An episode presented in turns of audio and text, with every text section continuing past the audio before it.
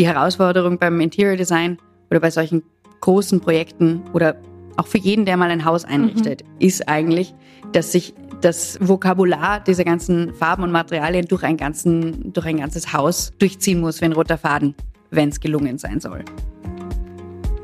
Herzlich willkommen am Hirschengrün. Hier triffst du auf die kreativen Köpfe, die unser neues Stadtquartier in der Innenstadt von Salzburg mitgestalten. Darunter Architekten, Designer, Gastronomen und Hoteliers, die wir inspirierend finden und von denen ihr selbst hören sollt, was sie umtreibt. Ich bin Katharina Richter-Wallmann und die Bauherrin von diesem Projekt. In dieser Folge haben wir Interior Designerin Pia Klodi zu Gast. Sie wird uns von ihrem Zugang zur Gestaltung von Innenräumen und insbesondere von Hotels erzählen. Man ahnt ja vielleicht, dass hinter schönen Endergebnissen jede Menge komplexer Arbeit steckt.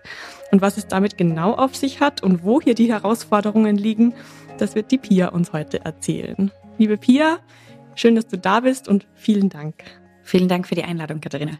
Ich weiß ja, dass bei dir gerade viel los ist. Äh, du stemmst ja nicht nur unser Hotelprojekt, sondern du hast auch einen Sohn bekommen vor kurzem. Gratulation. Danke. Und da stelle ich jetzt gleich eine Frage, die wahrscheinlich äh, vielen Leuten auch interessiert. Wie wird das Kinderzimmer aussehen? Wie richtet eine Interior Designerin ihr Kinderzimmer ein? Gefährliche Frage. ähm, er hat noch kein Kinderzimmer. Aber wird sicher eins bekommen und vielleicht wird er irgendwann eins bekommen und ähm, ja, vielleicht werde ich ihm dann auch ein bisschen, werde ich schon ein bisschen wissen bis dahin, was ihm so an Farben gefällt und ihn auch ein bisschen mitarbeiten lassen. Mal schauen. Aber es, es wird nicht blau. Na, wahrscheinlich nicht. Also eher beige. Mm, vielleicht eher beige als Grundton und dann so Akzente könnte sein. Aber es ist immer sehr unterschiedlich, was mich gerade so inspiriert. Mhm. Ähm, und eben ganz oft sind es auch die Menschen. Also in dem Fall der kleine Vincent ähm, mhm. darf da sicher ein Wort mitreden. Und ähm, ja, also momentan ist es ja eher noch so im in, momentan geht es eher ums Anziehen und noch nicht ums Einrichten für ihn, weil er will noch gar nicht im eigenen Zimmer schlafen. Mhm. Ähm, aber da kann man ja auch schon so eine Tendenz sehen, was, was mit was für Farben man gerne äh, äh, ein, oder welche Farben man gerne shoppt für den mhm. Kleinen. Und ähm, das macht total Spaß. Also so jetzt mal im Kleinen zu designen sozusagen. Die Garderobe. da ja, fängt's mal an. Da fängt's an. Du hast ja ein, ein sehr schönes Zuhause und ich bin mir sicher, dass er da jetzt ein bisschen für Chaos sorgt. Äh, ja, ich glaube, das wird noch mehr, wenn die dann mal krabbeln können und laufen und so weiter. Äh, ja, äh, aber ein schönes Chaos. Also ich bin ja, glaube ich, grundsätzlich eher ein chaotischer Mensch, würde ich jetzt sagen. Also bei mir entsteht sehr viel aus dem Chaos. Mhm. Insofern kann ich auch mit Chaos oder mit mehr Chaos umgehen vielleicht als andere Leute. Ähm, ich habe jetzt gerade, mein Arbeitstisch sieht aus, als hätte eine Bombe eingeschlagen. ich weiß, da ist eine Ordnung dahinter. ähm, für jemanden anderen ist die natürlich nicht zu erkennen. Also es ist wirklich, schaut wild aus. Ähm, ich denke mal, der Vincent wird sich auch seine Chaos-Ecken suchen. Und das Schöne am Chaos ist, dass man dann wieder Ordnung hineinbringen kann. Also man hat dann immer was zum Tun. Ja, ich glaube, es ist mit äh, einem Kind ja auch genauso. Das Aufräumen nimmt kein Ende. Also ich bin ja auch das ist etwas, was uns verbindet. Ich bin auch vor kurzem Mutter geworden und äh, die, die ganzen bunten, quietschenden Spielsachen, die dann eine, auf einen her ein, einbrechen, die müssen auch irgendwo hin. Und jetzt haben wir uns so Kisten gekauft von, von Hey, ja, die äh, auch recht ja, ganz okay aussehen auch und wo man das alles gut verstauen kann. Und äh, der Teppich, wir hatten einen wunderschönen weißen Wollteppich im Wohnzimmer, der musste weichen. Ja. Wir haben jetzt eine Plastik-Spieleunterlage. Äh, ja. Praktikabel, für eine Zeit zumindest, oder? Immerhin in beige. Also äh, wow. es, es, geht schlimmer. ja. ja, Pia, man merkt, wir, wir äh, kennen uns mittlerweile schon recht gut. Ja. Ähm, ich glaube, das muss man auch mal erklären. So ein Projekt, das zieht sich ja über Jahre. Ähm, ich glaube, in unserem Fall sind es jetzt schon so drei Jahre, wo wir miteinander arbeiten am Hirschen. Und angefangen hat, äh, hat das eigentlich, wir kannten uns nicht, wir sind zwar beide aus Salzburg, aber wir kannten uns nicht. Ähm, aber ich habe ein Projekt von dir mir angeschaut ja. und das hat mir so gut gefallen. Das war das Mozart Hotel, was du hier in der Innenstadt von Salzburg eingerichtet hast. Und da war ich gerade auf der Suche nach einer Interior Designerin oder einem Interior Designer für den Hirschen und habe dann auch mal gefragt, wer hat das gemacht und das war's dann, war dann eben die Pia Clodi und äh, zufällig waren wir Nachbarn. Ja, Das ist wirklich lustig eigentlich. Mein Salzburg ist ja klein. Salzburg ist klein, aber so noch, klein. Ja, genau. Fast in derselben Straße wohnt. Es ist wirklich. Ja, und du hast mich dann auch zu dir eingeladen und ich glaube, das ist jetzt auch ein Tipp an jeden Interior Designer. Äh, macht euer Zuhause schön, weil das kommt dann auch sehr, sehr gut rüber äh, bei potenziellen Kunden. Ja. Und ich habe mich so wohl gefühlt. Also das ist natürlich ein wichtiger Faktor. Also äh, ich glaube, ähm, am besten, das ist vielleicht ein guter Tipp, auch ganz grundsätzlich irgendwie so, dass man, dass man, wenn man etwas ähm, von jemandem gestalterisch machen lässt, sich mal wirklich auch anschaut, wie macht er das für sich selber zum Beispiel, ja. Mhm. Oder eben, so wie du gemacht hast, so andere Projekte anschauen und schauen, was gefällt mir, wenn ich da reingehe, fühle ich mich wohl, wie, wie geht's mir eigentlich in dem Raum, in dem ich mich da bewege. Und ich glaube, da hast du einen super Zugang gewählt, indem du zuerst den Raum ausgesucht hast und äh, den auf dich wirken hast lassen und dann erst herausgefunden hast, wer, wer hat es gemacht. Mhm. Und dann hast du dir noch einen Raum angeschaut und noch einen und mich kennengelernt und hast eigentlich ein gutes Gefühl gehabt. Glaube ich. Ja, so. also es war auch so, dass ähm, wir mehrere Büros eingeladen haben damals zum Vorsprechen. Auch große Interior Design Büros, ähm, die man auch kennt. Aber man hat, es hat bei uns dann schon bei dir am allermeisten gefunkt, weil wir das Gefühl hätten, das ist jetzt nicht irgendein Projekt für dich, sondern das ist das Projekt für dich. Also wahrscheinlich machst du das bei jedem, das ist auch gut so. Ähm, aber das Gefühl hatten wir einfach, dass da ganz, ganz viel Herzblut reinfließen wird. Und ich glaube, das bestätigt sich jetzt auch ja, immer, also immer mehr. Für mich hat sich das, äh, ist das auf jeden Fall so. Also es ist nicht nur mein größtes Projekt bisher, sondern ähm, es ist halt auch dadurch, dass wir das eben, das ist schon erwähnt, mhm. dass es so lange geht auch und so ein ähm, Volumen hat im Sinne von so viel ähm, Raum ist, ähm, wo sehr viel Gedanken hineinfließen.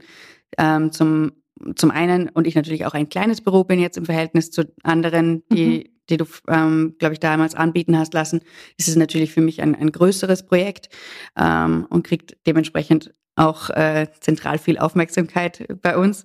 Aber auf der anderen Seite ist es natürlich auch, es ist ein Salzburger Projekt, es ist ein, ein ich möchte fast schon sagen, Kretzelprojekt mhm. von einem Stadtteil, der durch euch, ähm, da wird sich viel bewegen durch euch, da seid ihr ein zentraler Bestandteil. Und der wiederum ist ein zentraler Bestandteil von Salzburg. Und mir liegt Salzburg irgendwie am Herzen. Ich weiß, dir liegt Salzburg auch sehr am Herzen. Und ähm, und auch dieses Gastgeben in Salzburg, das finde ich einfach eine sehr ähm, schöne, bemerkenswerte und ähm, spannende Sache, weil es so eine Touristenhochburg ist und man wächst damit auf, dass man tagtäglich Touristen auf der Straße begegnet und ähm, und dass hier einfach sehr viel über den, also mit dem Tourismus funktioniert und über die, sehr viel, sehr viele Gäste kommen. Äh, aber dass das auch sozusagen mit einer Herzlichkeit und mit einem Herzblut betrieben werden kann, das ist, glaube ich, mhm.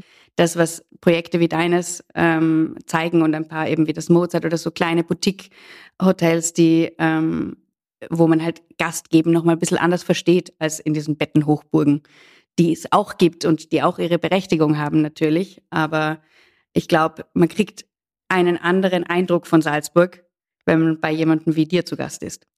Danke, Pia, für das Lob. Ich äh, musste gerade daran denken, dass du auch schon Räume in Salzburg eingerichtet hast, die jetzt nicht nur für die Touristen äh, spannend sind, aber auch für die Salzburger. Ich denke jetzt ganz, ganz konkret an das ähm, Kombu, äh, in, äh, in, in Hellbrunn.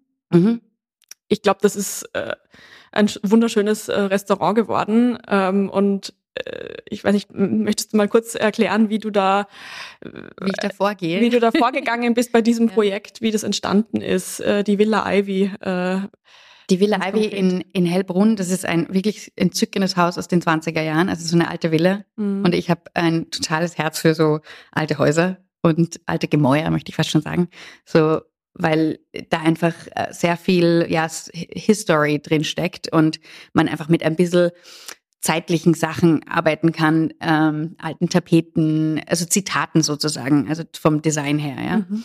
Was man jetzt bei einer modernen Architektur nicht unbedingt machen würde. Also ich arbeite, ich habe sowohl moderne Projekte als auch ähm, eben äh, Altbauten. Ich habe sehr viel Renovierung gemacht Ähm, und jetzt bei dir im speziellen Fall im Hirschen ist es ja ein Ineinanderfließen von beidem, also alt und neu, da kommen wir sicher später noch dazu.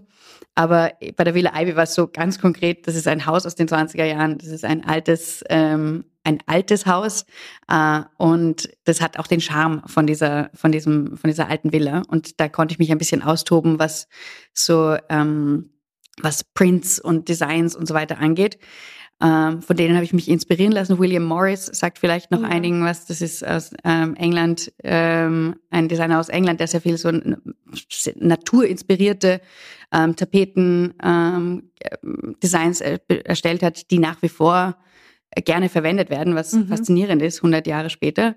Ähm, das hat natürlich eine Zeit gehabt. Also es ist schon, man sieht schon, es bringt dich irgendwie zurück in der Zeit, aber auf der anderen Seite ist es auch nicht, ist es ähm, gut genug, um zeitlos zu sein, auf eine gewisse ja. Art und Weise. Und Geht nie aus der Mode. Genau, also es hat eigentlich keine Zeit, ähm, keine ganz konkrete, weil es eben immer wieder gerne aufgegriffen wird. Und das finde ich ganz grundsätzlich bei, ob es jetzt in der Mode ist oder in, in, ähm, in der Musik oder, ich weiß nicht, in Kunst generell ganz spannend, wenn mhm. man sich 300 Jahre alte Musik anhört und es ist eigentlich nicht alt. Und wenn man sich etwas anschaut, das vor, was ich, 500 Jahren gebaut wurde und es ist nicht, es fühlt sich nicht alt an. Ähm, das ist, glaube ich, eine ganz spezielle Qualität, die man, also die man, nach der man immer, oder nach der ich zumindest immer versuche mhm. zu streben, so, ein, so eine gewisse Zeitlosigkeit.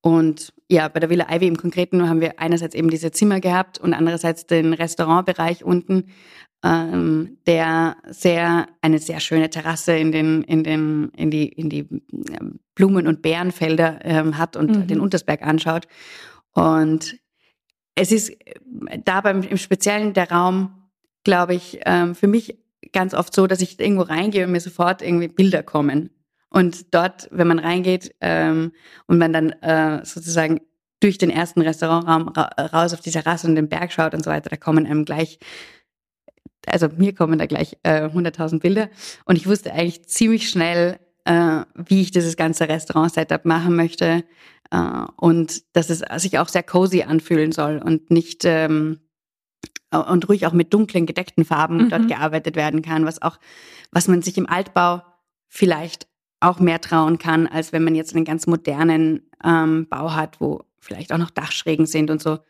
Das, da wird es immer schwieriger, wo man die Farbe anbringt mhm. und wo mhm. nicht. Im Altbau hat man normalerweise Wände und Decke und also und das Ganze noch dazu gerade, meistens zumindest. Und dann ist es ein bisschen leichter und die Räume sind auch kleiner tendenziell. Also ähm, mhm. und bei kleinen Räumen kann man sich ruhig mal mit dunkler Farbe irgendwie mal was trauen. Also ich rate immer allen, zum Beispiel mal in der Toilette sich auszutoben. Oh ja. Ein kleiner Raum, wo man viel machen kann, mit einem kleinen Budget zum Beispiel auch weil Materialien sind ja auch teuer und so Tapete mhm. kostet auch mal ein paar hundert Euro am, mhm. am Quadratmeter. Besonders die, die äh, wir aussuchen. Ja, ähm, nicht nur. Aber ja, also schönes Design äh, muss man halt dann auch gezielt einsetzen. Also wenn man es in kleinen Räumen einsetzt, dann kann man viel Effekt bekommen mit ähm, wenig Budget. deswegen sage ich immer Toilette oder Vorzimmer oder halt, eben Kinderzimmer wäre noch ein, mhm. ein, ein weiterer Tipp. Vielleicht äh, Dein Vorzimmer äh, in, in der Arnbergstraße damals noch, das hat ja so einen ganz dunklen Burgunderton gehabt. Mhm. Wahnsinnig schön. Also du kommst rein und fühlst dich wie in einer anderen Welt. Und ich habe mich da auch ein bisschen inspirieren lassen für unsere Privatwohnung, die zwar ein bisschen heller geworden ist, aber trotzdem noch ein, ein Statement. Also ja, man soll sich auf jeden Fall trauen. Was trauen, gell? Ja. ja. Es macht einfach voll Freude. Und man kann, das Gute an Farbe ist, man kann es wieder ummalen. Genau. Also. Ja. Im schlimmsten Fall gefällt es einem nicht mehr und man malt es raus. Genau. Es ist wirklich recht einfach. Also ich sage immer so, erstmal malen und dann ähm, und am besten die, dieses Abgeklebte noch drauf lassen und dann auf sich wirken lassen, mhm. weil die größte Arbeit beim Malen ist eh das Abkleben. Ähm, ich, ich, kann mich erinnern, du hast mal erzählt bei dem äh, Hotelprojekt, dass du mehrmals die Farbe fürs Hotelzimmer neu mischen hast lassen. Oh ja. das ist das äh, Hotel der Maximilian gewesen. Mhm. Da habe ich so einen eigenen Blauton entwickelt, äh, den es noch nicht gab. Zumindest nicht auf den gängigen Farbkarten, die wir hier kriegen. Ähm, und äh, dann habe ich halt einen eigenen Farbton zusammenmischen lassen, weil ich wollte nicht, dass es Babyblau wird, sondern es sollte ein Venet also venezianisches Blau werden, so ein rauchiges, mhm. schönes, ähm, gedecktes Hellblau. Aber schon noch hellblau, wirklich mit einem guten Graustich. Und ich habe es nicht gefunden. Und dann hat mir mein lieber Maler wirklich, ich glaube, 20 Muster gemalt oder lass es 25 gewesen sein. Und dann haben wir es nochmal an der Wand im, im, im Hotel selber ausprobiert und dann hat es noch einmal anders gewirkt. Dann haben wir noch einmal eine eigene Mischung, also nochmal eine Feintuning der Mischung gemacht.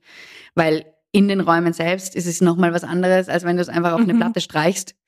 Und das Licht wird durch alle möglichen Sachen anders gebrochen, ob jetzt da grün draußen ist mhm. vor der Haustüre oder eine graue Straßenfront, wann es wie reinscheint und so weiter. Also ja, manchmal wird da ein bisschen viel Aufwand betrieben, aber es zahlt sich aus. Es ist ich, wirklich ein schönes Blau geworden. Das, das, stimmt. Ich bin auch gespannt, wie das dann bei unseren Zimmern wird, ähm, ob der Farbton, den, den du jetzt ausgewählt hast, ob es der wird oder ob man dann nochmal ob man noch Feintune, ja, genau. ja. also wo ich jetzt sehr viel feintune, ist beim ähm, bei, beim Grünton. Also bei euch wird es jetzt, darf man schon verraten, oder? Absolut, bitte. Okay, also bei, beim Hirschen mhm. äh, wird es ein Grünton sein oder ist es schon ein Grünton, der auch ein sehr spezieller natürlich ist. Mhm. Ähm, ein Grünton mit einem Hauch Blau oder mit einem Unterton von Blau, würde ich sagen. Nicht so moosig oder so, sondern so ein mhm. ja, moderner Grünton. Und den herauszufinden, was da die richtige Mischung ist und wie der wirkt in hell und dunkel und so weiter, das bin ich auch schon länger dabei. Und auch, das ist halt auch unter anderem eine der großen Herausforderungen, wie man dann in die, also mit dieser Farbe in verschiedenen Materialitäten arbeiten kann. Mhm. Weil ich habe ja nicht nur Wandfarbe, sondern ich habe Stoffe, ich habe ähm, ich habe Holzoberflächen, also lackierte Sachen, ähm, Möbel. Ich habe ähm, im Fall auch noch, also wir arbeiten zum Beispiel mit Korian, äh, das ist so ein, ein Mineralwerkstoff. Mhm. Wir haben Fliesen, wir haben äh, Steinböden etc. Also es gibt einfach sehr viele verschiedene äh, Materialien und wenn man an so einem Vokabular, nenne ich das ganz gerne, arbeitet, Design-Vokabular für ein Haus, dann müssen diese Farben in den verschiedenen Materialitäten natürlich entsprechend sein oder zumindest funktionieren. Dass ein Stoff anders rüberkommt als eine, eine Wandfarbe, also dass eine Farbe auf dem Stoff anders rüberkommt als auf der Wand, ist klar, aber es muss funktionieren miteinander. Und das ist für mich immer so ein sehr spannender und auch sehr langwieriger Prozess, da einfach die Materialien zu sammeln eigentlich und zu schauen, wo kriege ich welchen Farbton her und wie kann ich den dann in verschiedenen ähm, Materialien sozusagen einsetzen. Ich kenne ja dein Studio, wie das aussieht. Es ja. ist voller Muster. Ja. Also überall liegen Stoffe, Fliesen, Holzböden, auch ganze Möbel, also Stühle. Wir haben Stühle fürs Hotel auch fünf Stühle ausprobiert und die stehen jetzt auch noch bei dir. Ich glaube, es ist so ein spannender Prozess. Äh, und man muss es aber auch können. Also das ist jetzt nichts, was, was jeder schafft. Und das, da, darin liegt die Kunst. Äh, hoffentlich. ja. Ich glaube, also ja, also dieses Sammeln ist natürlich Teil, ähm, äh, ich würde sagen, es ist Sammeln und die Kunst ist dann das Kuratieren. Äh, man kann natürlich, ich glaube, dass viele Leute ein gutes Gefühl dafür haben, was ihnen gefällt für ein, für, ob jetzt diese Farbe oder diese Farbe und diese Farbe miteinander funktionieren oder auch, wenn wir uns anziehen, dann mischen wir ja auch ein Oberteil mit einer Hose oder mit einem Rock und kuratieren ja da auch im Kleinen, würde ich jetzt sagen. Die Herausforderung beim Interior Design oder bei solchen großen Projekten oder auch für jeden, der mal ein Haus einrichtet, mhm. ist eigentlich, dass sich das Vokabular dieser ganzen Farben und Materialien durch ein, ganzen, durch ein ganzes Haus durchziehen muss wie ein roter Faden, wenn es gelungen sein soll. Und nicht da plötzlich dann was komplett nicht dazu passendes dir begegnet, ja, weil dann reißt es dich irgendwie so raus, finde ich. Und äh, so ist es jetzt irgendwie so einerseits eben so sammeln, was dir gefällt und dann aber auch kuratieren, wie könnte was funktionieren und wo könnte was funktionieren und wie sprechen Farben miteinander zum Beispiel. Das ist eigentlich meine, würde ich sagen, eine meiner Haupttätigkeiten ist zu schauen, wie wirkt die eine Farbe, wenn man die andere Farbe dazulegt und mhm. wie wirkt äh, jetzt die Wandfarbe im Fall, wenn man ähm, das äh, Bett davor stellt, das Betthaupt, wirkt es dann gut in dunkel oder wirkt es besser, wenn es heller ist und so weiter. Also diese ganzen, um jetzt einen Gedanken zu beschreiben, der in diesen Prozess hineingeflossen ist. Und dann kommt halt immer so ein Stück auf das andere. Also so Schichten. Das ist ein bisschen wie Schichten, ja, Mhm. genau. Das wäre vielleicht auch ein, ein, ein, ein Tipp für die Zuhörer, wenn sie ihr eigenes Zuhause gestalten. Bestellt euch Muster von allen Materialien und legst es zusammen. Genau. nicht, das ist so eigentlich ganz einfach, aber äh, oft macht man das nicht und dann ist man unzufrieden. Ich habe es zum Beispiel beim Wohnzimmer nicht gemacht und jetzt ärgere ich mich über die. Wandfarbe. Aber das kann man ändern. Es ist äh, Die Wandfarbe kann man leichter ändern als jetzt zum Beispiel das Sofa. Genau. Also ich schaue mir wirklich alles voll gern in, also gerade jetzt so äh, professionell sowieso, aber grundsätzlich äh, alles in echt anschauen, Mhm. alles, alles angreifen, wie fühlt sich's an und wirklich nebeneinander legen, ist ein guter Tipp. Äh, wir sind in Zeiten von Internet-Einkäufen. Man ist natürlich mit bei manchen Sachen sehr schnell mit bestellen, aber ich rate, also gerade bei großen Möbeln, die man nicht so leicht wieder zurückschickt, was ja im, beim Einrichten, also weiß nicht, wenn man sich eine Vase kauft, das ist ja, die schickt man wieder zurück, aber eine Couch, hm, da macht man das weniger. Und da einfach wirklich sicher zu sein, okay, mir gefällt der Stoff, ich muss mir den nicht im Großen vorstellen können, im Sinne von, ich muss mir nicht die ganze Couch damit, die ganze Couch damit gesehen haben. Wenn mir der Stoff wirklich gut gefällt, dann passt's. Aber wie in deinem Fall würde ich jetzt sagen, Wand neu streichen. Ja. Falls, ja, also das ist viel einfacher eigentlich als Sofa zurückschicken. Dann kommst du mal vorbei und wir, Genau. wir suchen eine neue Farbe aus für die Ja, Wand. das sehr gerne. Danke. Jetzt haben wir lange über, über äh, die Oberflächen gesprochen. Nimm doch mal die Zuhörer mit äh, in so einen Prozess von der Idee, von der Vision äh, bis zum fertigen Produkt, bis, bis der Raum quasi betretbar ist. Was passiert da alles? Wer ist daran beteiligt? Mhm. Ja, ist gar nicht so ähm, leicht zusammenzufassen, weil es sehr speziell und individuell ist bei jedem Projekt, würde ich jetzt mal sagen. Also es ist beim, es gibt natürlich so eine Initial Inspiration, wo ein paar so grundsätzliche Dinge mitspielen wie Architektur. Also ich finde, äh, Architektur ist ein ganz wichtiger Bestandteil meiner Arbeit. Nicht nur, dass ich auf oder in der Architektur arbeite, aber die inspiriert auch was, die Stilistik zum Beispiel. Oder in, in unserem Fall, wir haben ja, wir arbeiten, also du baust mit Holz. Das inspiriert auch die ganze äh, Philosophie eigentlich der, dessen, was da drinnen passiert, ja, und was dem, was dem ähm, Gast dann begegnen soll an Natürlichkeit zum Beispiel, ja, in, in den Materialien. Also ich würde sagen, grundsätzlich, so haben wir es auch gemacht, ähm, man redet, man, man spricht über das Projekt, der Bauherr, die Bauherrin erzählt, ähm, vielleicht ist auch schon ein Architekt an Bord oder es gibt schon eine bestehende Architektur, wie jetzt im Fall von Villa Ivy. Ähm, die wird dann auch besprochen oder die fließt auch schon hinein. Und dann geht's in einen, in einen Austauschprozess, wo man herausfindet, was passt für das Haus und was passt auch für den Bauherrn oder die Bauherrin. Weil die spielen schon eine ziemlich große Rolle. Bei mir, zum, also in meinem Prozess zumindest. Ich bin jetzt nicht so ein, äh, ich gehe ins stille Kämmerlein und da mache ich dann alleine ähm, mein Ding und komme mit einem fertigen Produkt heraus. Äh, sondern für mich ist das sehr, ein sehr kommunikativer Prozess und, und wo sehr viel Aus, Austausch stattfindet. Ähm, und die, die Vorlieben und die ähm, Anliegen der Bauherren auf jeden Fall hineinfließen und sehr viel Raum auch einnehmen zum Teil. Weil ich halt finde auch, ich meine, ich bin am Schluss nicht derjenige, der das Haus betreibt oder bewohnt, sondern das machen dann andere und die müssen sich dort drin zu Hause fühlen. Und deswegen glaube ich, ist es der falsche Ansatz, irgendwo ein fertiges Produkt von der Stange für sowas ähm, anzubieten, ähm, sondern es muss ein, ein, muss ein Prozess sein, wo sich der andere dann auch abgeholt fühlt. Ich glaube, in unserem Fall, was jetzt die Zimmer betrifft, da gab es halt sehr viele Anforderungen an die Funktionalität. Das gibt's natürlich auch, ja. Es muss Also- äh, jetzt nicht nur schön ausschauen, es muss auch für den Gast funktionieren. Genau, es muss sehr intuitiv funktionieren. Mhm. Also, also Hotelzimmer grundsätzlich sind ja so, du bist dort zum, du bist dort nur einmal möglicherweise, ja, und du musst reingehen und wissen, wo du was findest. Äh, es muss alles sehr praktikabel gestaltet sein eigentlich und es darf dich natürlich trotzdem ansprechen, äh, aber es muss funktional in alle, in jeder, in jeder Hinsicht auch sein. Ähm, es muss vor allem auch viel aushalten. Das ist auch immer so Mhm. eine Anforderung an Hotel. Man, man hat äh, natürlich hoffentlich viele Gäste.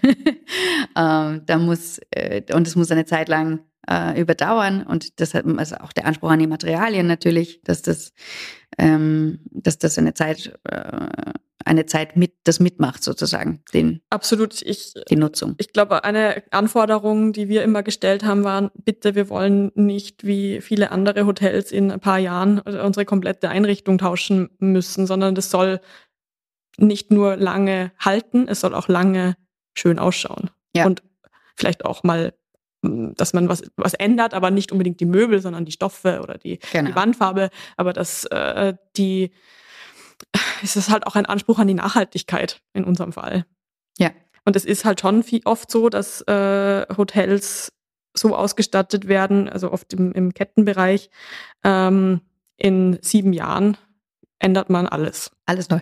alles neu. Und das wollten wir absolut nicht. Also das ist auch was, was wir im, was wir gesehen haben äh, bei den Möbeln meiner meiner Verwandten und meiner Vorgänger. Ähm, die Sachen, die wirklich Qualität hatten, die verwenden wir jetzt auch noch. Die werden ja auch wieder schön schön hergerichtet Mhm. von deinem Team und vielleicht ein neuer Stoff auf die Stühle, aber die Stühle an sich sind ja super und äh, die die waren vor äh, 70 Jahren schon schick und die werden es heute auch noch sein. Ja, das ist ja auch schön, dass man das auch so aufgreifen kann, jetzt in, in deinem Fall, dass es da ähm, auch noch einen Bestand gibt und der eben in einem guten Zustand ist. Aber wie du sagst, wenn du mit hochwertigen Materialien arbeitest, ähm, dann bleibt das auch, oder dann, dann bleibt da auch ein Wert erhalten, würde ich jetzt sagen. Dass man mal was neu lackieren muss, ist klar. Dass man Mhm. was neu beziehen muss, ist auch ganz klar. Aber dass man mit vielleicht, also unser Ziel war, glaube ich, auch, zumindest meines, ähm, dass man mit kleinen Adaptionen vielleicht mal frischen Wind reinbringen kann. Dass man neue Polster mal macht und mit einem neuen Design da arbeitet. Aber dass so die Grundsachen, also die grundsätzlichen Möbel eigentlich eine, eine Zeitlosigkeit, wie vorhin angesprochen, ähm, haben und man da eigentlich nichts machen muss, auch nicht in 15 Jahren notwendigerweise. Wenn man möchte, dann darf man natürlich, wer weiß, was dir noch einfällt als Bauherrin. Aber ähm, ich glaube jetzt äh, haben wir, also wenn wir das Hotel aufsperrt, Ende des Jahres, dann glaube ich, haben wir einen ähm, guten Grundstock, mit dem ihr lange glücklich sein sollt. freuen uns schon darauf. Bis dahin muss noch viel passieren. Ja. Jetzt äh, sind wir gerade noch in der, in der heißen Bauphase. Ähm, was, was sind jetzt die nächsten Schritte? Also jetzt sind wir gerade beim Einziehen der Wände. Hm? Äh, jetzt kommen dann bald der Estrich. Und wie, wie ist da dein, dein Erlebnis auf der Baustelle jetzt als der Interior Designerin? Ich liebe Baustellen.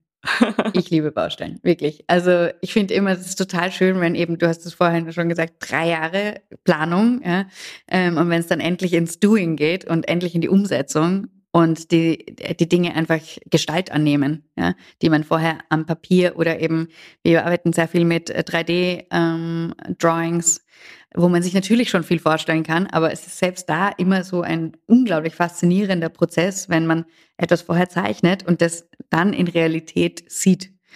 Und eigentlich sieht, wie man sich etwas vorstellen kann und das dann wirklich umsetzen, wenn man möchte. Ja, das finde ich ein total ähm, bestärkender, äh, ein, äh, total bestärkendes Gefühl, wenn ich das so äh, als Teil meines meines Prozesses immer wieder erleben darf, ja? dass ich das zeichne und dann dann dann sind noch natürlich auf, äh, auf diesem Weg bis zum finalen Produkt sind alle möglichen Hindernisse und Challenges, die man, äh, die man bestehen muss, weil man kriegt nie genau das äh, Produkt, wie man es wie man's haben will. Man muss dann immer noch einen Ersatz finden oder das eine ist zu teuer oder das, dann muss man was anderes finden oder das ist vergriffen. Das ist mein Lieblings. Oh nein. mein Oh Lieblings-Challenge nein. ist immer, wenn ich irgendwelche schönen Sachen finde und dann sagt mir jemand, ah, es wird leider nicht mehr hergestellt. So, ah. ähm, dann muss man wieder was anderes finden. Und manche Sachen sind einfach, äh, denkt man sich aus und funktionieren vielleicht so nicht ähm, in, der, in der Umsetzung oder es gibt was Praktikableres, da muss man wieder umdenken. Oder wie in Aber- unserem Fall, äh, jetzt sind im Plan zwar die Bäder so eingezeichnet, wie wir sie gerne hätten, aber dann liegt genau da, wo der Schacht für die Dusche hin äh, oder für die Toilette hin soll, ein, ein Holztram. Es ist natürlich jetzt im Altbau ein Das sind die Freuden, genau. Thema. Und das ist dann ärgerlich, aber da mu- muss man irgendwie umgehen, gell? Ja, das sind die Freuden des Umbaus. Wenn man was neu baut, dann kann man sich das alles gewissermaßen aussuchen. Wobei wir da ja auch wissen, da kommen auch wieder ähm, äh, gewisse äh, Challenges auf einen zu, weil dann doch jemand noch einen Schlauch, also wie sagt man, ein Rohr braucht und ähm, einen Strang hier mhm. und dort und dann sich auch wieder Sachen verschieben. Im, es ist einfach, zuerst ist alles am Plan und am Plan funktioniert alles immer super und dann geht's halt einfach in die Realität und da muss man dann ähm, reagieren und äh, schauen, dass man das Beste auch aus gewissen Situationen macht. Aber das mag ich eigentlich auch total gern, weil es sehr viel Kreativität fordert, normalerweise. Und ähm, ja, es ist dann, kommt ein Tram daher oder was weiß ich. Es, aber ganz oft ist meine Erfahrung, gibt es halt auch solche Sachen wie Lucky Mistakes, ähm, mhm. wo man, ich weiß nicht, ob, ob ähm, dir das schon mal passiert ist oder so, dann vielleicht hast du nicht die richtige Farbe bestellt, aber die ist dann eigentlich die richtige. Ja, also du, ähm, du musst irgendwas ändern, was du eigentlich anders haben wolltest, aber es ist dann eigentlich besser. Ja, ich kann es äh, schwer erklären, aber mir passiert das ganz oft, dass ich mir zuerst dann denke, ah, jetzt müssen wir das anders machen, das war doch so super. Und dann schaust du nochmal drauf und denkst dir, eigentlich cool. Eigentlich wunderbar so. Eigentlich haben wir uns jetzt das und das, diese, diese Situation dadurch gespart. Und ähm, das muss man auch zulassen, glaube ich. Also ich versuche zwar, ich versuche dann immer dran zu denken, wenn mir jemand wieder sagt, irgendwas ist ähm, vergriffen und nicht mehr zu haben oder so, dass ich nicht weine deswegen, sondern mir denke, wahrscheinlich kommt was Neues, Besseres. Es ist ein guter Zufall. Genau. Pia, du bist ja nicht alleine. Ähm, wer, wer unterstützt dich denn äh, im Team? Wie, wie sieht dein Team aus? Ich habe alle möglichen ähm, Unterstützer und Unterstützerinnen, also Menschen, die mich einerseits organisieren, äh, also die sozusagen auch dieses Chaos ein bisschen lesen können oder lesbar machen ähm, und in Excel-Listen und für andere Leute wieder lesbar sozusagen ähm, in eine Sprache übertragen. Ähm, zum anderen ich, ähm, arbeite ich mit verschiedenen Zeichnern zusammen, also Interior-Architekten oder Interior-Designern, die am Plan zeichnen. Dann gibt es ähm, Zeichner, die, mit denen ich 3D zeichne. Das sind auch wieder eigene sozusagen. Ähm, dann gibt's auch äh, Leute, mit denen ich sehr hands-on arbeite. Äh, also ich in meinem erweiterten Team sehe ich auch immer den Tischler zum Beispiel, ähm, weil der sehr viel von meinen ähm, Sachen umsetzt. Und der ist natürlich sehr hands-on, der kann mit dem Material ganz anders umgehen als jemand, der das Material nicht bearbeitet normalerweise. Also wir, wir sind ja alle am Plan, die ähm, schrauben da wirkliche Schrauben rein und mhm. wissen, wie ein Tür, eine Tür aufgeht oder nicht oder welche technische Lösung vielleicht noch möglich wäre. Also mit denen stimme ich mich auch sehr viel ab, mhm. ähm, im praktischen jetzt gesehen. Ich habe Modellbauer im, im, im Team, ich habe andere Designer im Team. Also wir arbeiten wie gesagt, also das Team, würde ich sagen, ist, ist ein relativ fluider Begriff bei mir. Ähm, erweitert sich und äh, also wird größer und wird kleiner, je nachdem auch welche Bauphase gerade ist, welche Phase im Planungsprozess ähm, gerade ist. Aber wenn man jetzt Interior Design anschaut, wir haben jetzt zum Beispiel auch, du hast äh, mitgebracht eine unserer Lampen, mit denen wir arbeiten. Wir haben ein Design-Duo, die Lampen designt. Die sind jetzt nicht bei mir angestellt, sondern die sind ein eigenes Designbüro, aber das ist auch Team Interior, ja. Also die mhm. da arbeiten ganz oft viel, also hat viel mit Zusammenarbeit zu tun, würde ich sagen. Weil man sich natürlich gewissen Dingen bedient. Genauso wie Team Maler auch irgendwie Team Interior ist. So, ähm, so betrachte ich das, äh, glaube ich. Im Kleinen haben wir natürlich, wir haben ein kleines Büro, wir haben, äh, ich arbeite aber sehr viel mit Freelancern zusammen, die überall sitzen, von Kasachstan bis, ähm, bis Südamerika. Also der, das ist mittlerweile ja möglich, mhm. dass äh, man sehr vernetzt ist heutzutage und man sich nur mit der Zeitzone gut abstimmen muss, wann man dann wirklich miteinander arbeitet. aber ähm, das funktioniert eigentlich, also so arbeite ich seit Jahren und das funktioniert für mich sehr gut. Und ähm, ja, und dann gibt es natürlich noch das Team Baustelle, das sind Leute, die wirklich vor Ort sind und äh, dann dort die Koordination machen, sind wieder andere mit, mit, mit vielleicht wieder einem anderen ähm, Nerv oder Talent, äh, die schon viel Baustellen gesehen haben und das mögen. Das muss man mögen. Ich bin gespannt. Ich meine, das ist ja auch meine erste Baustelle dieser Art, wo dann irgendwie alles doch äh, sehr schnell gehen muss. Das ist zumindest das, was wir uns, äh, uns immer gesagt wurde. Du hast einen strikten Terminkalender, wo jeder eingetaktet ist mit, weiß ich nicht, Möbellieferungen, Tischler, Böden, äh, Tapeten. Und da darf man sich dann nicht gegenseitig im Weg stehen. Ja, der ganze Ablauf ist eine der großen Herausforderungen, würde ich sagen. Also das ist wirklich, das ist fast wie ein äh, Orchesterkonzert, wo Einsatz gegeben werden muss und Einsatz auf Einsatz folgt und dann im Grunde genommen relativ viele Parallelprozesse ähm, stattfinden, die aber alle gut getimt sein müssen. Äh, ich habe das schon sehr chaotisch erlebt bei kleinen Projekten ähm, bis hin zu super organisiert. Ich bin total positiv, dass es bei uns total gut organisiert sein wird. Ich glaube, sonst wird es auch nicht funktionieren in der Größenordnung.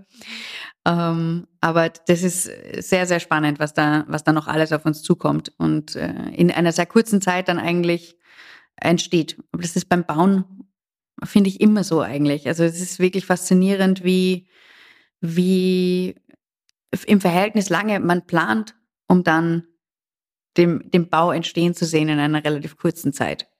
Wir haben jetzt zur Eröffnung noch so neun, zehn Monate maximal. Mhm in diesen zehn Monaten äh, wird so viel passieren. Also ich kann es. Irre, oder? Wir, wir, sind jetzt am Anfang, aber in einem Monat hat die Welt oder die Baustelle ganz anders aus. Ganz ja. anders aus. Man kann äh, den Zuhörern nur raten, dass sie auch auf Instagram vielleicht ein bisschen verfolgen, weil du postest ja sehr äh, fleißig den Entstehungsprozess und es ist wirklich ein spannender. Also ich glaube, es gibt wenig so Spannendes äh, zu verfolgen wie eben ein, ein, ein Bau, ein Umbau, ein Zubau äh, also ich meine, allein diese Garage, die da entsteht, ähm, und bis dann alles sozusagen eine Schicht auf die andere kommt. Und das kann man alles verfolgen auf am Hirschengrün, glaube ich. Am Hirschengrün unter Instagram, genau. Ja. ja, wir haben auch schon die Follower ähm, auch schon befragt, wo wir uns da selber nicht sicher waren. Wir hatten verschiedenste Türgriffe, verschiedenste Lichtschalter äh, vorliegen und haben einfach mal ähm, die Followerschaft gefragt, was gefällt euch denn am besten? Und da kommen dann auch tatsächlich ganz spannende äh, Ergebnisse raus, mit denen ich selber nicht gerechnet hätte. Ähm, Super cool. Aber, aber wir gehen ja, also du gehst sehr ins Detail rein. Ähm, man darf sich das nicht nur vorstellen, Farben, Möbel, sondern es geht wirklich auch um Lichtschalter, Türgriffe, Türdesign. Äh, Alle Berührungspunkte eigentlich oder alles, was, der, was dem Gast begegnet, würde ich jetzt sagen. Und was den Raum ausmacht.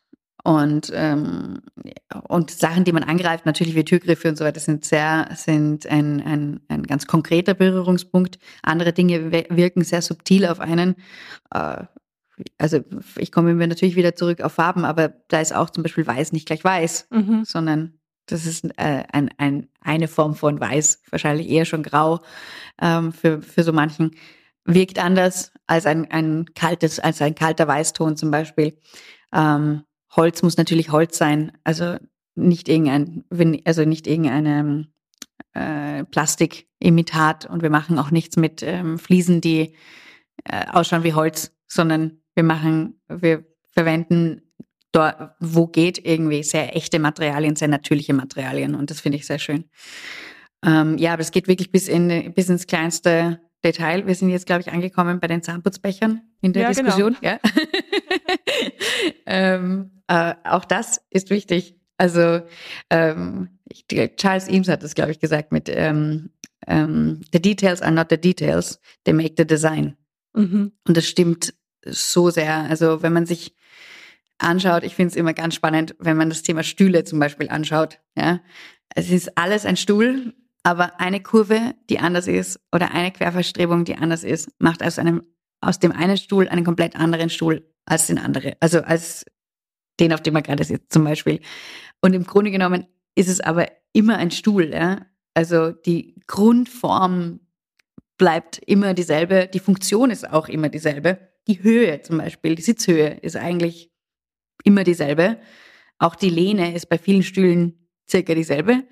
Und dann hast du nur mit diesen Details, die man Design nennt, ja, verändert sich dieses Objekt so stark, dass es das eine ist ein ein äh, was ich 100 Euro Stuhl und das nächste ist ein 2000 Euro Stuhl, ähm, wenn man es in, in monetären Mitteln bemessen will. Aber es hat ganz oft auch damit zu tun, natürlich, wie oft wird der Stuhl verkauft und wie ähm, oder wie viel Zeit ist hineingeflossen in das in das Design, wie viel Gedanken sind da hineingeflossen, wie viel Materialqualität ähm, und so weiter. Also das ist eine, hat dann viele Komponenten, aber ich also bei Stühlen finde ich fällt es mir immer ganz frappant auf, wie wenig man verändern muss, um was komplett anderes zu haben. Wir werden ja dann auch ein paar Custom Pieces kriegen ähm, aus deiner Feder. Ja, sind unter anderem ein paar Sachen dabei, ja. Stühle bin ich mir jetzt nicht sicher, aber ich glaube, äh, wenn es in die Richtung Couch geht, da äh, sind auch genau. Polstermöbel dabei, die ihr entworfen Ich bin eher habt. so bei Polstermöbeln noch, ich bin ja ein ich würde sagen Babydesigner. Wobei das ist jetzt schon, ich bin im Erwachsenwerden-Prozess. Ich bin schon ein Teenager. Aber ich mache das ja noch nicht so lang und Stühle ist wirklich Königsklasse. Also mhm. ich würde mich freuen, wenn ich mal äh, zum Stühle-Designen komme. Ähm, bis dahin werde ich mich schönen Designs bedienen bei, bei den Hotels. Also da achte ich immer sehr darauf. Der Stuhl ist mir wichtig, also der Schreibtischstuhl oder Akzentstuhl. Ähm, bei Polstermöbeln traue ich mich schon ein bisschen mehr darüber, da eigene Sachen zu machen. Äh, aber es ist, es ist ein, es ist ein Prozess, würde ich sagen. Man lernt ja, indem man sich äh, Sachen bedient und herausfindet, was gefällt einem, wie macht man was, wie setzt man was um.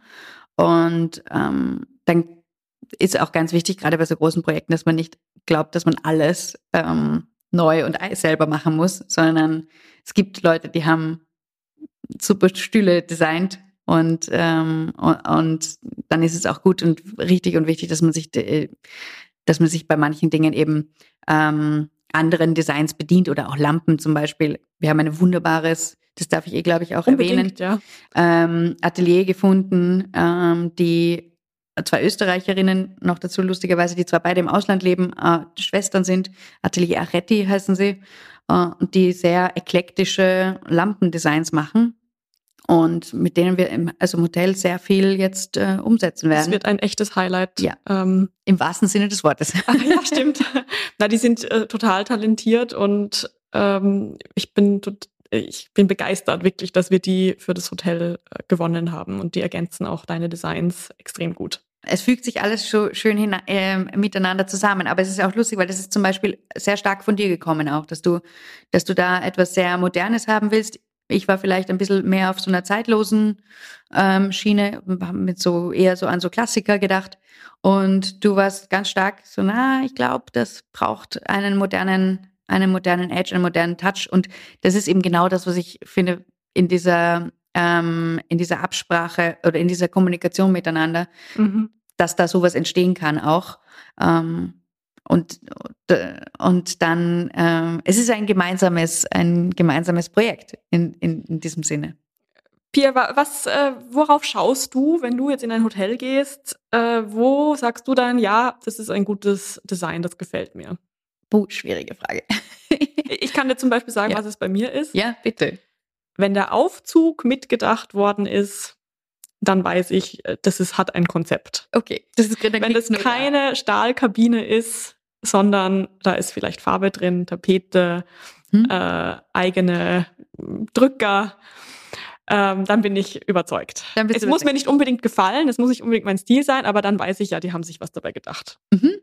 Das ist ein, schöne, ein, ein schönes ähm, Qualitätsmerkmal. Ich glaube, jetzt werden wir nicht zu viel verraten, wie es bei uns im Aufzug ausschaut. aber es wird was Besonderes. Ja, aber ihr solltet mal kommen. Wir haben ihn nicht und vergessen. genau. Ähm, ja, das ist ein schönes Qualitätsmerkmal. Also eben, da bist du bei den Details der Details sozusagen, bei den kleinsten Räumen. Mhm. Ähm, ich, für mich sind es ganz oft die Toiletten, lustigerweise, weil ich, ich finde eben, in Toiletten kann man sich anders austoben. Äh, ich kann mit mal dunklerer Farbe arbeiten, um ein bisschen was zu verraten. Oder mit äh, aufwendigeren Materialien, weil ich eben nicht so viel Platz verbrauche. Das habe ich eh vorher schon erwähnt. Äh, deswegen finde ich immer Toiletten ganz lustig, ähm, sich da was Spezielles zu überlegen oder auch da hineinzugehen und zu schauen, was haben andere sich da gedacht dazu. Ähm, ich ich glaube, für mich ist es, wenn ich in ein Hotel gehe und ich finde es grandios, dann habe ich so ein blubberndes Gefühl von Glückseligkeit, mhm. wenn ich, äh, wenn ich die Tür aufmache. Und so ein, also so ein, so ein bisschen eine, also was Aufgeregtes, so, ähm, weil ich was, einerseits was Neues entdecken kann, aber andererseits mich total wohlfühle, sofort. Und das Schönste ist, wenn ich nicht gleich verstehe, warum es so super ist. Ja, also wenn ich in einen Raum reingehe und dann sofort sage, ah, das ist wegen dem und dem oder ähm, äh, also wenn ich das Rezept sofort lesen kann, dann ist es eigentlich nicht so spannend für mich, weil dann dann ist es kurz spannend, aber es, ist, es ergibt eigentlich keine, ähm, keine Herausforderung in der Lesart sozusagen. Aber wenn ich wo reingehe und ich sage, wow, es ist cool, es ist anders, warum, warum ist das hier so, ja? Oder was macht das Gefühl aus eigentlich? Dann, dann bin ich sozusagen ähm, am meisten äh, angesprochen, würde ich sagen. Wo war das das letzte Mal so bei dir? Ähm, ist immer eigentlich oder sehr oft bei, wenn ich bei Soho House zu Gast bin. Ich bin ein großer Fan von deren Designs. Das passt auch zu dem, was so jetzt ich vom, vom Typ her bin so eher so englisch inspiriert vielleicht auch, äh, was man in der Villa Ivy zum Beispiel auch sieht. Also das ist, äh, da gehen auch viele Leute rein und sagen so, oh, das ist ja irgendwie kommt ein bisschen so anglophil rüber. Ähm, und das mm, ist vielleicht aufgrund meiner vielen Reisen so inspiriert. Ähm, ich finde auch die englische, also die Coziness von englischen Häusern immer sehr besonders. Das hat viel damit zu tun. Und so Haus greift ganz viel davon auf und arbeitet sehr stark mit, ähm, mit solchen Designelementen und, und Prints, die und diesen ganzen Mid-Century ähm, die in England äh, und äh, in England und England war ja weit verbreitet sozusagen in der Welt auch, also Kolonialismus und so weiter. Ähm, das taucht ja überall immer wieder auf, dieses England und ähm, in verschiedensten Kulturen und hat sich da hineingemischt oder hat Sachen aufgegriffen. Äh, und das ist, glaube ich, sehr, sehr spannend einfach äh, für mich jetzt so als, als Stilistik. Die, finde ich, machen das sehr, sehr gut. Ansonsten bin ich überraschend selten so richtig total von den Socken, glaube ich, was jetzt so in Hoteleinrichtungen betrifft. Ich finde, da gibt's noch sehr viel Space, um gute Sachen zu machen. Ähm, also ich finde immer so, fünf Sterne ist ganz oft einfach so pudrig und so altbacken noch. Das ist ganz schade. Also da könnte, da könnte man noch viel mehr machen, glaube ich gibt natürlich Fünf-Sterne-Hotels, die ganz, ganz, ganz toll gemacht sind. Und darunter aber auch, also die, ähm, also drei, drei Sterne, vier Sterne, ich glaube, dass man da äh, noch viel mutiger sein kann, irgendwie neue Räume zu schaffen auch und, und nicht einfach nur den Teppich auswechselt oder, ähm, oder irgendwie sich, also äh, gewisser standardisierter, also auch unter Anführungszeichen ähm, Einrichtungen bedient, wie jetzt, also natürlich, man hat dann irgendwann mal ein, ein eine Vokabular beieinander vielleicht. Also wenn man jetzt ein großes Büro ist und dann macht man das halt immer wieder, ja, und dann nimmt man immer dieselben fünf Stoffe und dann kann sich der Hotelkunde da die Sachen aussuchen. Das ist, hat natürlich auch seinen, seine Berechtigung, wenn man jetzt ein sehr zweckdienliches Haus ähm, hat oder führen möchte. Aber ich glaube, dass gerade im Hotelbereich, also im, im Gastgebenbereich, ähm, da noch viel passieren kann oder hoffentlich wird.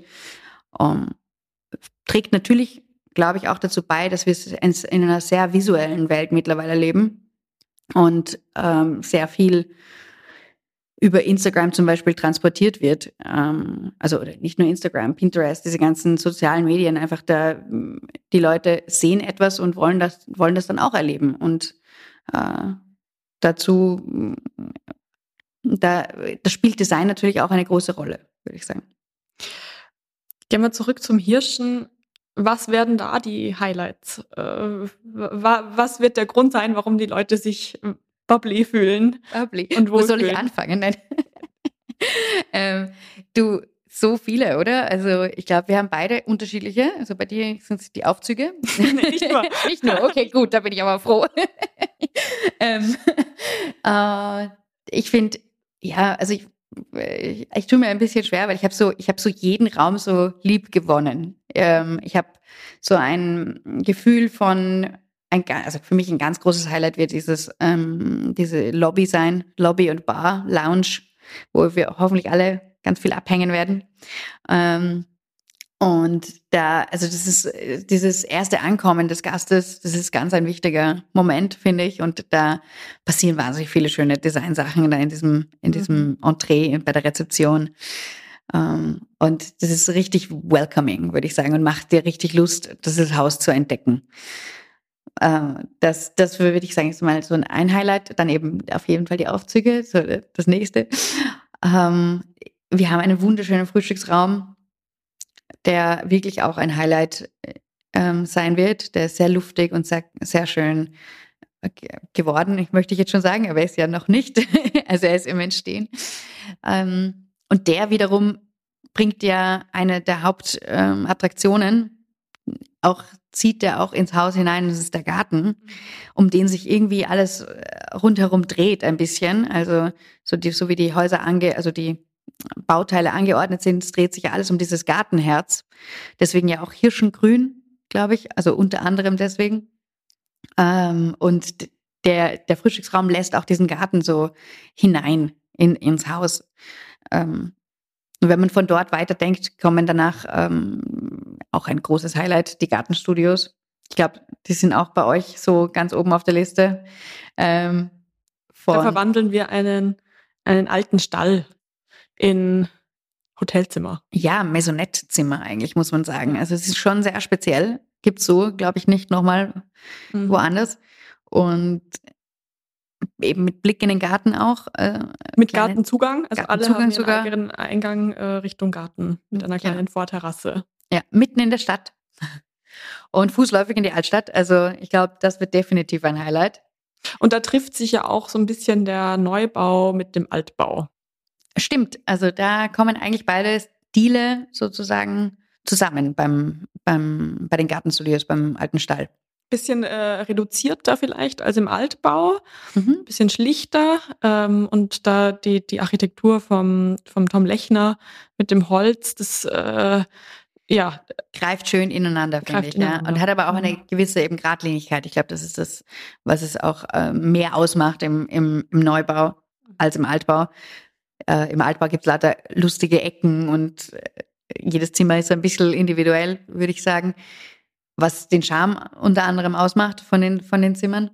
Und im Neubau ist es natürlich ein bisschen straighter, würde ich sagen. Und bei den Gartenstudios ist eben diese, das Spezielle, dass man auch wirklich ähm, auf zwei Ebenen leben, wohnen kann eigentlich. Also es ist, glaube ich, wird ein, wird ein großes Wohngefühl oder und hoffentlich auch Wohlgefühl äh, aufkommen lassen dass man da auch sicher gerne auch ein paar Tage bleiben kann und nicht nur rein raus und diese Stadt vielleicht auf eine ganz andere Art und Weise erleben. Also wenn man, ich finde immer, es ist schön, wenn man so richtig wo eintauchen und wo ankommen kann. Und das glaube ich, die, die Gäste in den Gartenstudios, die, die haben da ein, auf jeden Fall eine große Chance darauf, dass sie, dass sie sich sehr zu Hause fühlen in Salzburg.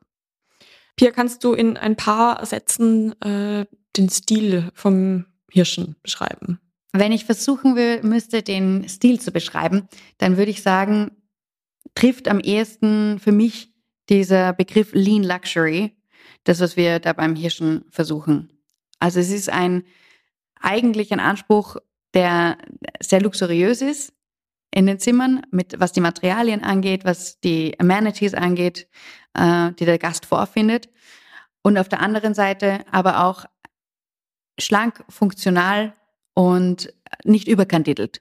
Also es ist nicht pudrig, es ist ähm, äh, natürlich, warm und straight in, der, in seiner, in seiner ähm, Haptik. Es ist nicht 15 verschiedene Schichten und, ähm, und, und samt hier und samt dort und da noch ein Krottelchen und, und ich weiß nicht, was auch schön ist und seine, seine äh, Berechtigung hat. Ähm, aber ich würde sagen, es trifft, wir treffen eher auf äh, ein, ein schönes Holz und einen schönen Leinenstoff und auf eine äh, gewisse Helligkeit, die, mhm. die gepaart mit so sehr schönen Lampen, Goldakzenten, Messing, Messing, ist ein Thema natürlich auch. Das äh, hat eine, eine große Wertigkeit, die das da reinbringt und auch Wärme. Mm, ja, so würde ich das ein bisschen zusammenfassen. Sehr spannend. Ja. müsst auf also, jeden Fall, es müssen auf jeden Fall alle kommen. Ziel, Ziel ist ja, dass das Hotel auch eine Destination an sich wird. Wir wollen nicht nur von Salzburg leben und uns damit rühmen, dass es ja hier so schön ist, sondern wir wollen auch schön sein mhm. und dazu gehören. Hoffentlich gelingt es uns, ich gehe davon aus, aber wir werden das dann Ende des Jahres erfahren, wenn wir aufsperren. Ich bin positiv. Und wie das Feedback ist.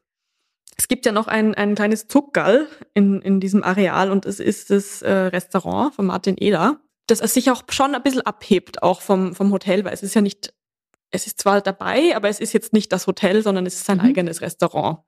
Ähm, was war da deine, was waren da deine Gedanken bei der äh, Entstehung? Eh genau das, was du jetzt gerade schon erwähnt hast, dass es so Teil ist, aber auch nicht. Also dass es eine Eigenständigkeit haben darf, eine eigene Sprache sozusagen sprechen und auf der anderen Seite aber auch irgendwie den Hirschen zitieren darf. Ja, also wir haben, glaube ich, es wird, glaube ich, nicht Hirsch heißen in irgendeiner Form. Das war relativ früh klar. Aber es darf zum Beispiel das Grün in irgendeiner Form da drin vorkommen. Und das ist einer einer der Elemente, äh, eines der Elemente, das, die mich sehr inspirieren, eben, dass man so einen roten Faden schon durchzieht. Einen grünen Faden. In dem Fall einen grünen Faden, du hast vollkommen recht. Äh, also den grünen Faden, den, den ziehen wir bis dorthin weiter. Äh, aber eigentlich ist die äh, Hauptinspiration, glaube ich, da ja auch gewesen die Architektur, die sehr, die mit, mit, mit sehr modernen Elementen daherkommt. Glas, Beton, Garten, ähm, also Garten hineinholen war da auch ein Thema. Und wir haben, glaube ich, einen sehr, sehr schönen Space geschaffen, der den Gast von der Straße auch abholt und dem einen Zugang dazu schafft. Und der Martin mit seiner fabelhaften Küche wird das, das Übrige dazu tun. Der, die werden in Scharen da, glaube ich, ähm, ich glaube anstehen, ähm, wenn mich nicht alles täuscht. Und wir haben innen, glaube ich, ein sehr schlichtes, ähm, modernes, eine mo sehr schlichte moderne Sprache äh, gefunden, die zu Martin passt. Der ist äh, ja vom Typ her, glaube ich, eher modern, ein bisschen japanisch inspiriert. Die, ähm, die Möbel, also die Sitzmöbel, darf man vielleicht auch sagen, sind ähm, die Sessel sind wieder ein Highlight. Mhm. die kommen allerdings aus Skandinavien, wo sehr viel Designimpulse heutzutage herkommen, also aus ähm, Schweden, Dänemark und so weiter. Da, da tut sich sehr viel, was, was Designsprache angeht. Und die haben wir weiß nicht, ob man das auch erwähnen Frama, darf, darf von, ähm, von dem Projekt Frama ähm, ist, ist der Lieferant. Die machen ganz, ganz tolle Sachen und sehr bequem, aber auch eben sehr schlicht und um, straightforward. Und ähm, wir haben eine ganz tolle Open Kitchen Situation, wo der Martin kochen und backen und ich weiß nicht, was er alles vorhat, was er da machen wird, wo man immer sozusagen über die Schulter schauen kann. Was mhm. finde ich auch ein eine sehr große Aufwertung ist von so einem, von so einem Space, anstatt dass man die Küche irgendwo hinten hineinpackt, ist sozusagen das Herzstück, weswegen man dorthin kommt, auch irgendwie, um das dreht sich wiederum alles. Mm, diese ähm, Küche, die sehr mittig situiert ist. Und es ist aber auch vielleicht interessant, eben, es wird auch eine kleine Shop-Area geben, wo man so Takeaway-Sachen auch sich mitnehmen kann und Goodies für zu Hause oder für die Mittagspause. Mhm. Man muss sozusagen nicht unbedingt da sitzen bleiben. Wobei ich glaube, es wird sehr einladend. Also alle mit dem Garten. Ja. Liebe Pia, abschließend äh, zu diesem Gespräch, was ist für dich gutes Design? Kannst du das nochmal zusammenfassen? Jetzt kommt das Kreuzverhör. äh, gutes Design ist meiner Meinung nach etwas sehr Individuelles. Ich glaube, dass gutes Design für, für jeden was äh, sozusagen was anderes sein kann und sein soll auch möglicherweise. Es gibt natürlich Menschen, die das, die den Geschmack ein bisschen kuratieren oder äh, stark kuratieren heutzutage bei uns. Aber nichtsdestotrotz ist es auch, ist es eine Form von Ausdruck auch, dass man sich, wo man sagen kann, mir gefällt das und äh, ich beziehe mich dazu oder ich beziehe mich, mich hierzu. Und insofern, glaube ich, kann man nicht sagen, so, das ist gutes Design und das andere ist nicht gutes Design, sondern ähm, ich würde es ich würde es Großteil auf eine, auf eine Geschmacksebene heben und sagen, mein Geschmack, dein Geschmack ist vielleicht dieses und jenes. Dein Geschmack mag moderner sein, meiner ist vielleicht klassischer. Äh, ich glaube, das, was allem zu, was, was vielleicht eine Messlatte ist, die habe ich vorher schon erwähnt, ist, dass äh, richtig gutes Design einfach Zeit überdauert. Mhm. Und das kann man nicht, das kann man vielleicht bei manchen Sachen kann man es riechen. Also wenn man sie anschaut und man sich denkt, hm, das hat keine, it doesn't age, oder das hat kein Alter. Ja. Ähm, ich glaube nicht, dass man das über seine eigene Arbeit sagen kann. Insofern würde ich mir das nicht anmaßen. Aber als Ziel stelle ich es mir immer vor, dass es einfach, dass man was Zeitloses macht. Und ich glaube, das geht in modernem Design, das geht in klassischem Design, das geht in, in, viele, in vielen verschiedenen Richtungen und in vielen verschiedenen Geschmacksrichtungen. Und daran würde ich es eigentlich am liebsten bemessen. Liebe Pia, vielen Dank für das Gespräch. Danke dir, Katharina. So, wer jetzt neugierig geworden ist und sich selbst ansehen möchte, was Pia schon entworfen hat, der kann das auf studioelist.com gerne tun oder auf ihrem Instagram-Kanal Studio Elist. Geschrieben. Und äh, was den Hirschen betrifft, es wird auf dem Instagram-Kanal am Hirschengrün jetzt ganz viel gezeigt äh, über diesen Entstehung, Entstehungsprozess. Es wird irrsinnig spannend und sehr visuell und wir laden euch herzlich dazu ein, euch das anzusehen. Wir hören uns bei der nächsten Folge und bis dahin alles Gute.